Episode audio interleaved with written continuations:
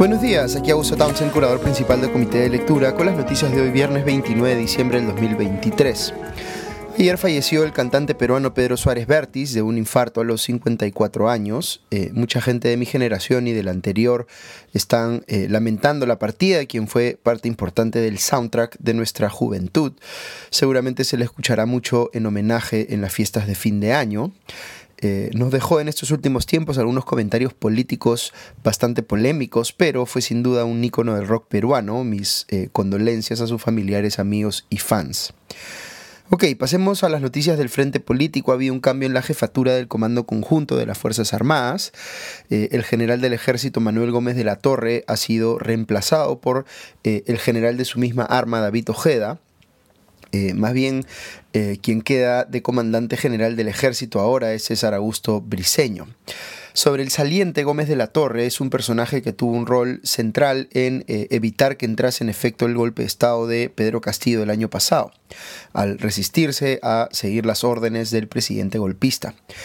Los castillistas piensan más bien que Gómez de la Torres y otros eh, militares indujeron a Castillo a cometer el golpe, haciéndole creer que tenía su respaldo como para precipitar su caída, eh, y señalan como prueba que los militares habían hecho consultas con el abogado constitucionalista Luciano López para prepararse eh, frente a ese eventual escenario. Eh, yo en cambio veo como algo razonable y hasta positivo que en las Fuerzas Armadas hayan consultado con abogados constitucionalistas para entender cómo debían actuar si el presidente en funciones cometía un golpe, como en efecto hizo. Pero en fin, sale Gómez de la Torre de la jefatura del Comando Conjunto y quien lo reemplaza, Ojeda, eh, viene de ser comandante general del ejército y es alguien que ha estado en la discusión pública por su participación, digamos, en la toma de decisiones, en la respuesta que le dio el ejército a las protestas que ocurrieron a inicios del gobierno de Dina Boluarte y las muertes que ocurrieron por obra de los eh, militares en eh, ciudades como Ayacucho. Ojeda ha sido varias veces citado por la Fiscalía como testigo en la investigación en torno a esas muertes, que eh, digamos se ha abierto contra Dina Boluarte, contra el premier Alberto Tarola y otros ministros, pero eh, no ha querido contribuir mucho en ese esclarecimiento, ha pedido reprogramaciones eh, varias veces de las citas que le han hecho. en su momento, Ojeda calificó las protestas contra el gobierno de Dina Boluarte como, abro comillas, violencia social subversiva, cierro comillas. Por otro lado, veo esta mañana en La República una nota que dice que durante la gestión de Patricia Benavides en la Fiscalía de la Nación se dispuso a hacerle videovigilancia y seguimiento policial al periodista de ese diario César Romero, eh, a sus familiares y eh, también al director del portal Sudaca, Juan Carlos Tafur, según ha podido confirmar la República, con documentos eh, fiscales reservados. Esto por disposición del fiscal Andy Rodríguez. Digamos, este seguimiento se hizo en apariencia por disposición del fiscal Andy Rodríguez. digamos, eh, incluye, eh, eh, se hizo en el marco, digamos, de la carpeta de la investigación al abogado José Luis Castillo Alba por sus supuestos vínculos con los cuellos blancos del puerto. Ahí es que se ha justificado esta necesidad de hacerle videovigilancia a los periodistas mencionados. ¿Qué finalidad tenía hacerle un reglaje a periodistas como Romero y Tafur? Eso es, por supuesto, bien sospechoso y debe ser aclarado.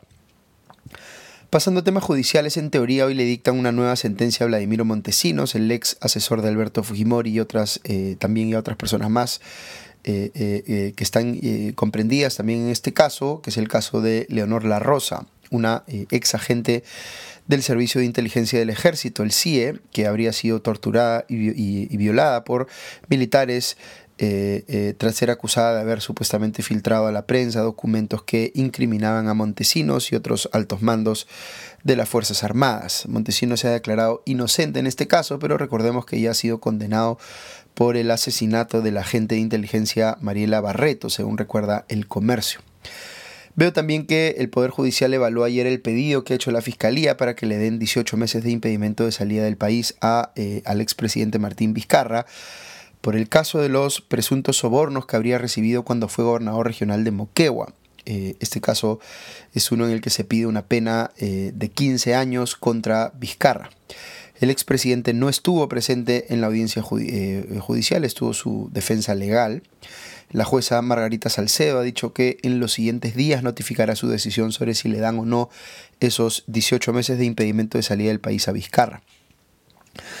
Por otro lado, les he venido comentando en los últimos días que está habiendo cuestionamientos contra el Procurador General del Estado eh, interino, Javier Pacheco, eh, que ha puesto eh, el gobierno, digamos, luego de sacar irregularmente a Daniel Soria.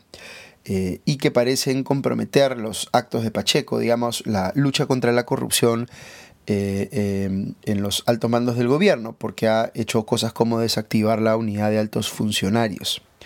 Pues bien, lo que se había alertado era del riesgo de que Pacheco destituya también a Silvana Carrión, que es la procuradora ad hoc del caso Lavajato y que ve investigaciones vinculadas a políticos y altos funcionarios. Eh, en una entrevista con RPP, Pacheco ha descartado que vaya a destituir a Carrión, pero justificó los otros cambios que ha hecho como eh, procurador interino, como pedirle la renuncia a ocho funcionarios de la Procuraduría. Ha señalado Pacheco en RPP que durante la gestión de Daniel Soria, la Procuraduría General del Estado fue conducida, entre comillas, de forma desastrosa.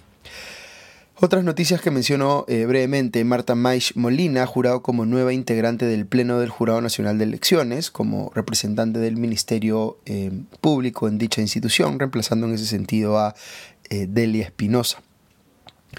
Sobre el Congreso, veo en el comercio que la mesa directiva ha autorizado la entrega de tarjetas de consumo para los días festivos del 2024, del año entrante. Es decir, van a entregar tarjetas para el Día de la Madre, para el Día del Trabajo y para un montón de otras fechas eh, eh, como parte pues, de una, eh, no sé si campaña de dádivas que le da la mesa directiva a los trabajadores parlamentarios.